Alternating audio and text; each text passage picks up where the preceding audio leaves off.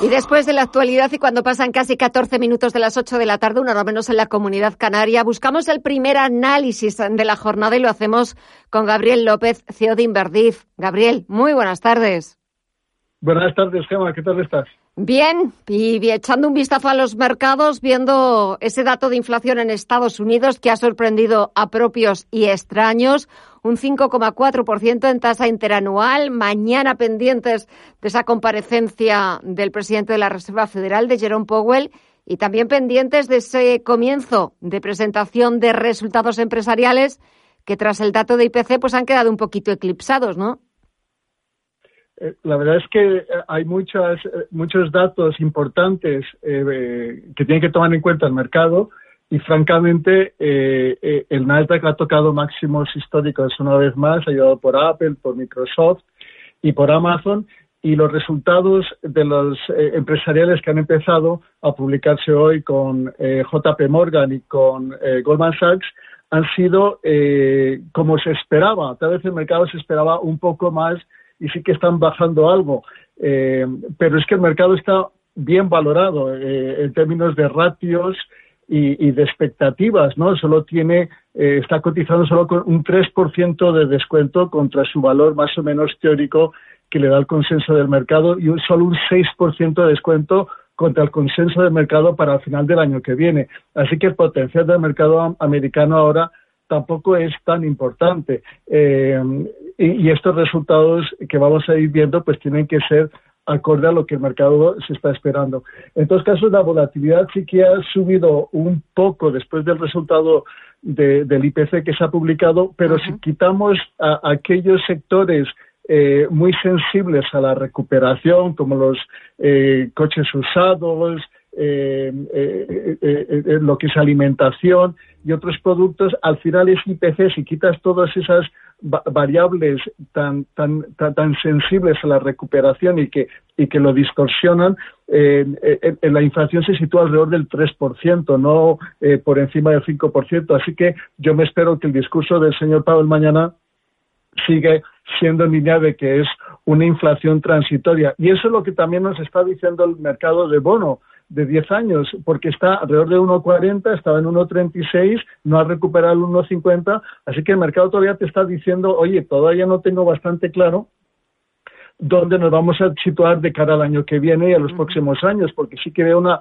desaceleración económica importante desde los picos que estamos ahora eh, tocando y qué va a pasar dentro de un año. Vamos a seguir con estas políticas fiscales tan expansivas, vamos a seguir con esta política monetaria o van a eh, subir tipos de interés eh, antes de lo esperado o tal vez demasiado tarde por la inflación. Es que a pesar de todas esas incertidumbres, la volatilidad sigue estando, eh, pues eso, en 17%, que es baja, Así que el mercado sigue estando muy confiado de cara al futuro, a pesar pues de todas esas incertidumbres, a pesar de la incertidumbre de la desaceleración económica en, en China, a pesar de la incertidumbre por, por la variante del Delta.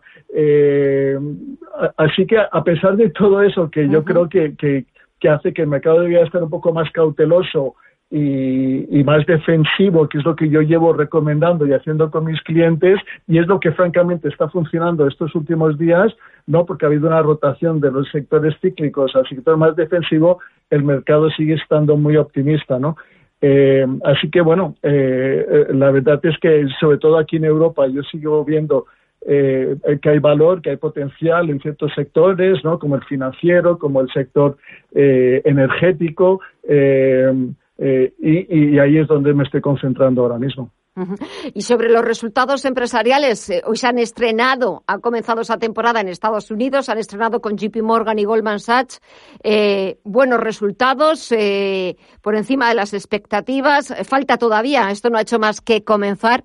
Un poco en Inverdif, ¿cuáles son las estimaciones? ¿Qué números manejáis?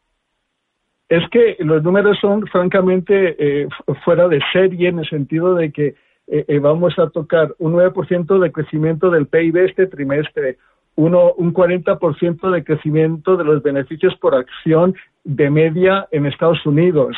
Eh, de las empresas que no son de crecimiento del 20%. Mejor dicho, que van a ser resultados de verdad que tienen que ser lo que se espera al mercado, ¿no? De, crecimiento bastante fuera de, esa media, pero después, ¿qué, ¿qué es lo que va a pasar? ¿no? A partir de ahora, que, empezamos a, decrecer, a pesar de que vamos a crecer por encima de la media, es lo que yo creo que el mercado se va a concentrar, el efecto de la inflación, el efecto en los márgenes de las empresas, cómo eh, repercuten los mayores costes eh, en, sus productos las empresas, ahí es donde se va un poquito a, decantar el mercado y por el momento se está decantando pues por lo seguro y lo seguro que es el sector tecnológico pues porque tiene unos márgenes eh, importantes y constantes en el largo plazo y porque tienen poca deuda y, y, a medida de que, baja el, el 10 años americanos eh, le, le, viene bien al sector al sector tecnológico por su valoración a largo plazo traído a tiempo presente. Si llega a subir y a recuperar el 10 años americanos, pues es obvio que el sector value no es el que debería de, de empezar a recuperar como sector eh, financiero, como el sector industrial, como el sector eh, de consumo, ¿no? Así que, bueno, la verdad es que el mercado está bastante interesante y bien valorado y yo estoy más bien pues un poco más defensivo. Me has hablado de sectores, pero si te pido un nombre, algún de para entrar, alguna recomendación con nombre y apellidos, ¿cuál sería? Un poquito eh, con la misma idea de, concentrarnos en empresas que distribuyen muy buenos dividendos y que tienen un, potencial importante contra su valor teórico, pues, por ejemplo, Mafre, que tiene una renta por dividendo del 7%, Logista del 7%, Acerinox del 5%. Eh, yo creo que son estas empresas que están cotizando con más de un 30% de descuento contra su valor teórico. Yo creo que son apuestas bastante, bastante interesantes. Pues tomamos nota de esas apuestas y del análisis de Gabriel López de Inverdif. Que pases una muy buena semana y hasta el próximo martes. Un fuerte abrazo. Gracias, Emma. Hasta luego.